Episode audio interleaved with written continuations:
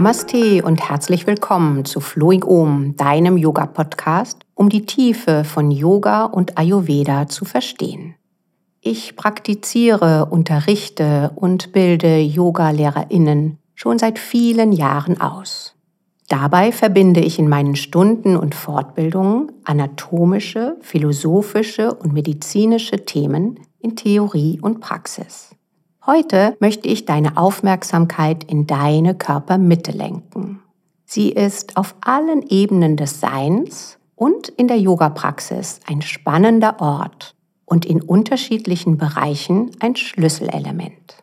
Daher teile ich gerne mit dir dieses spannende Thema.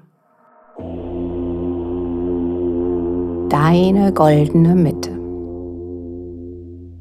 Alle Wege führen nach Rom, würden manche Menschen sagen. Die Körpermitte ist auf der körperlichen Ebene essentiell, denn in einem ausgeglichenen Körper spannen sich, bevor wir einen Arm heben, bereits Muskeln in der Mitte des Körpers an. Wie so oft im Yoga geht es auch in deiner goldenen Mitte um das richtige Maß. Ein ständig eingezogener Bauch oder ein verspannter Waschbrettbauch stresst eher die Bauchorgane und den Beckenboden.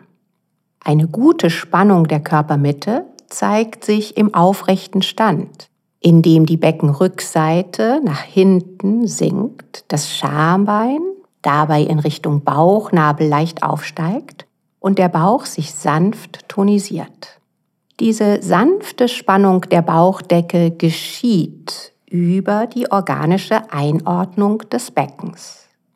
In Chaturanga Tandasana, in deiner kraftvollen Planke dagegen, zieht sich die Bauchdecke wie magnetisch zur Innenseite der Wirbelsäule.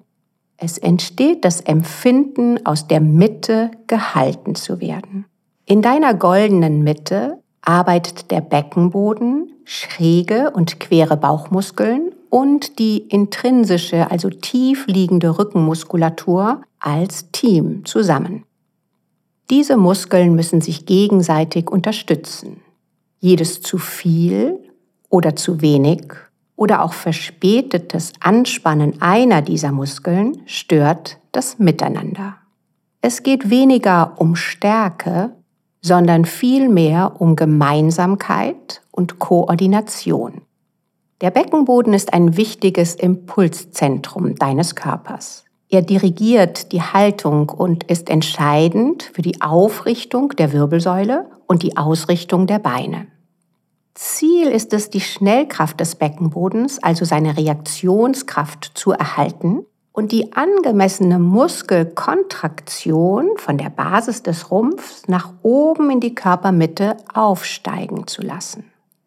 Es ist also keine Schnürkraft oder im Yoga oft verwechselt mit Banda, also Siegelkraft, sondern eine organische, muskuläre Koordination.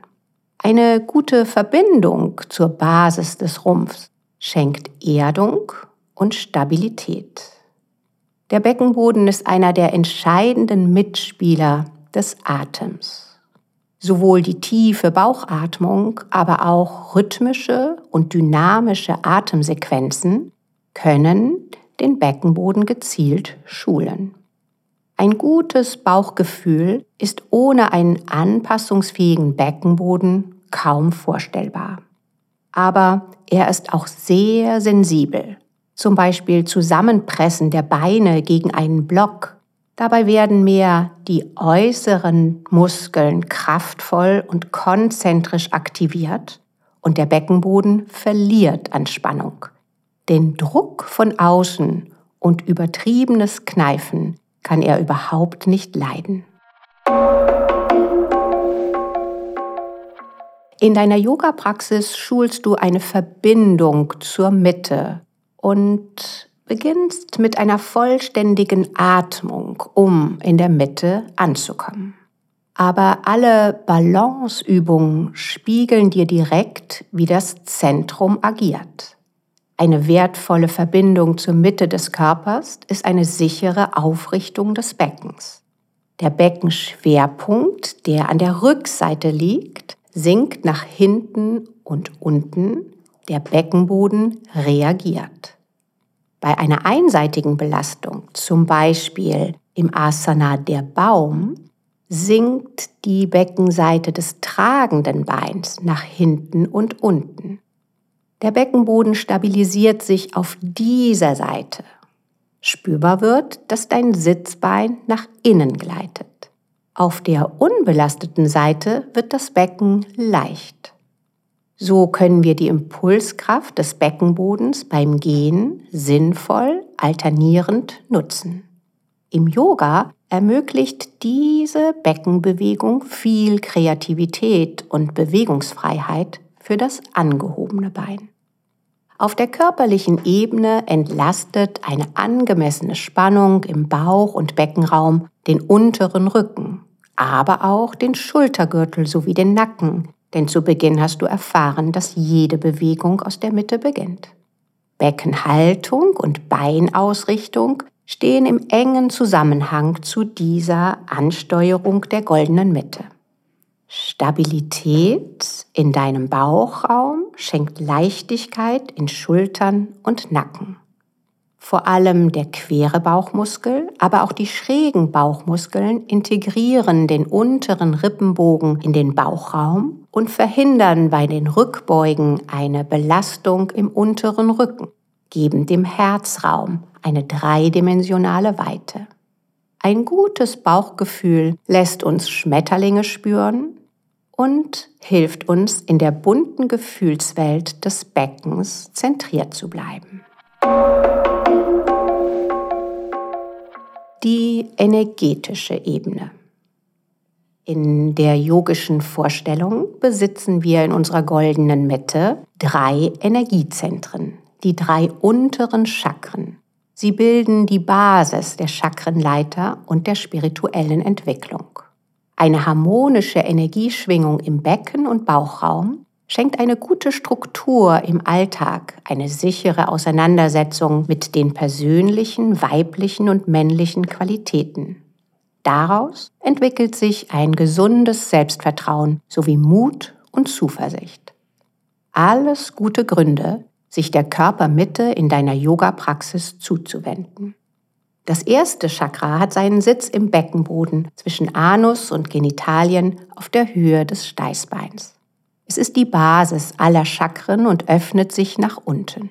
Muladhara.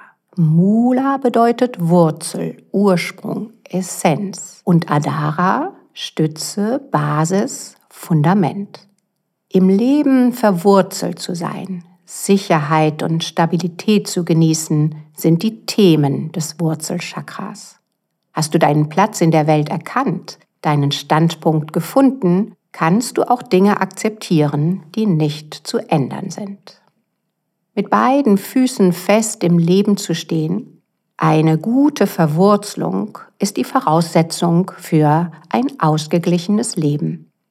Das erste Chakra verankert zusätzlich den Mensch in seinem Körper, weckt ein positives Körpergefühl und bahnt einen angemessenen Umgang zu den physischen Ressourcen. Aus einer starken Basis entsteht Urvertrauen, Sicherheit und Geborgenheit. Das Wappentier des Wurzelchakras ist ein Elefant. So wie Ganesha, die hinduistische Gottheit in Elefantengestalt, Fülle und Wohlstand repräsentiert, fällt es Menschen mit einem ausgeglichenen Wurzelchakra leicht, sich die Existenz in dieser Welt zu sichern, für materielles und finanzielles Wohlergehen zu sorgen. Sie verfügen über ein großes Potenzial an Lebensenergie, Ausdauer und Durchhaltevermögen um ihre Lebensträume zu verwirklichen.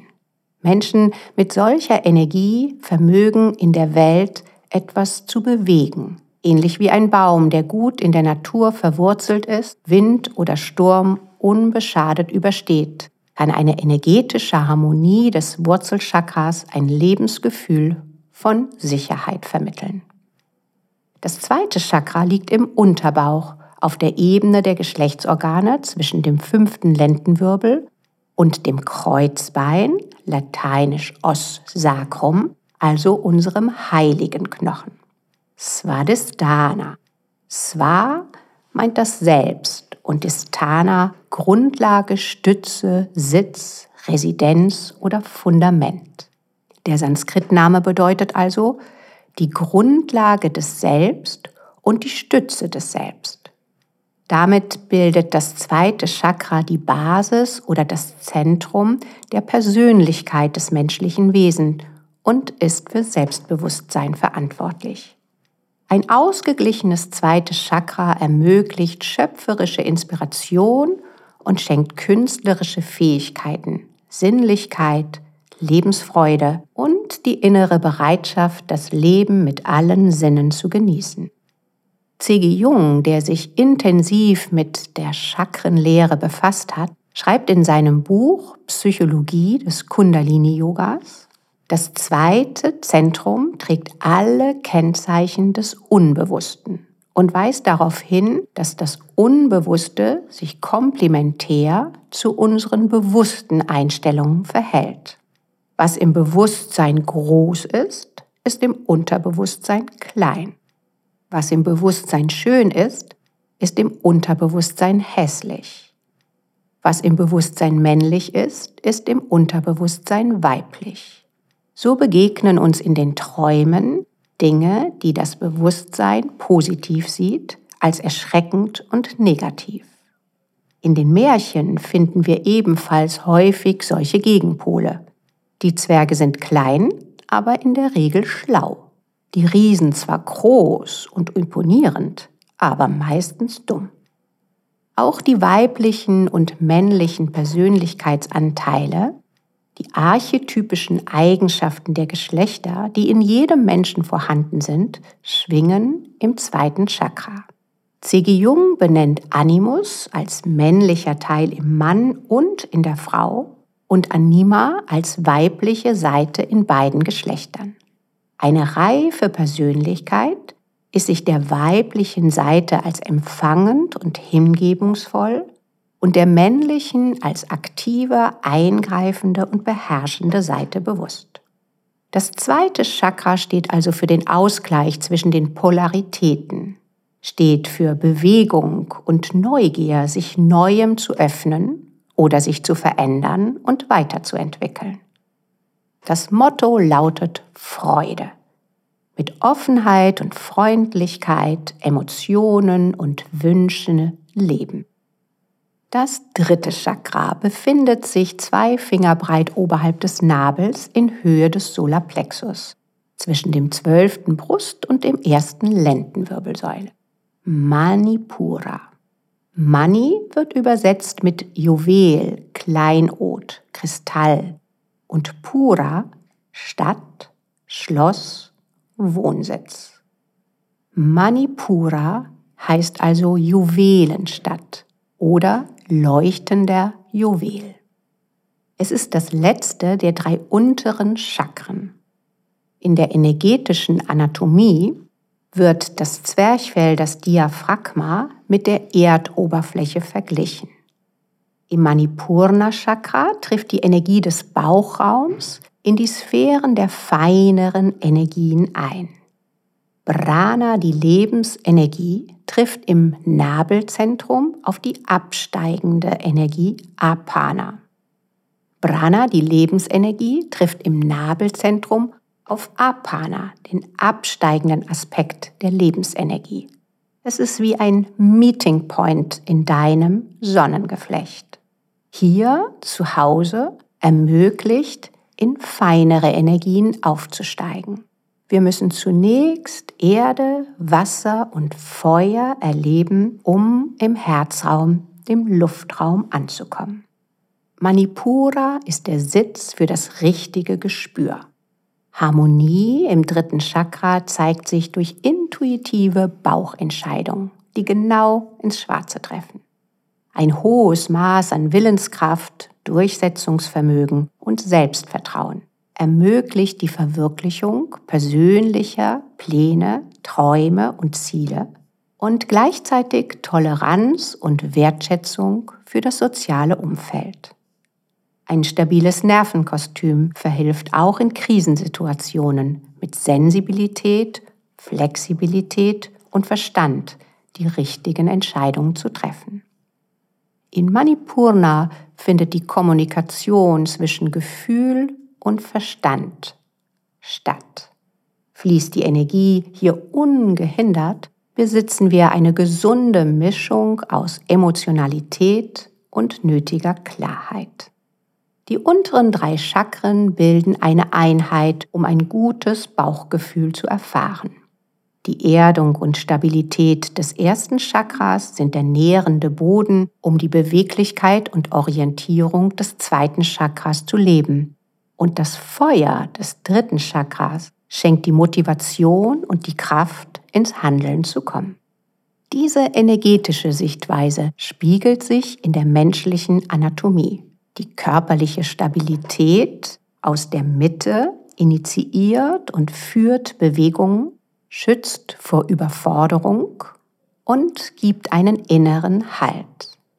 Die körperliche Stabilität aus deiner Mitte initiiert und führt Bewegung, schützt vor Überforderung.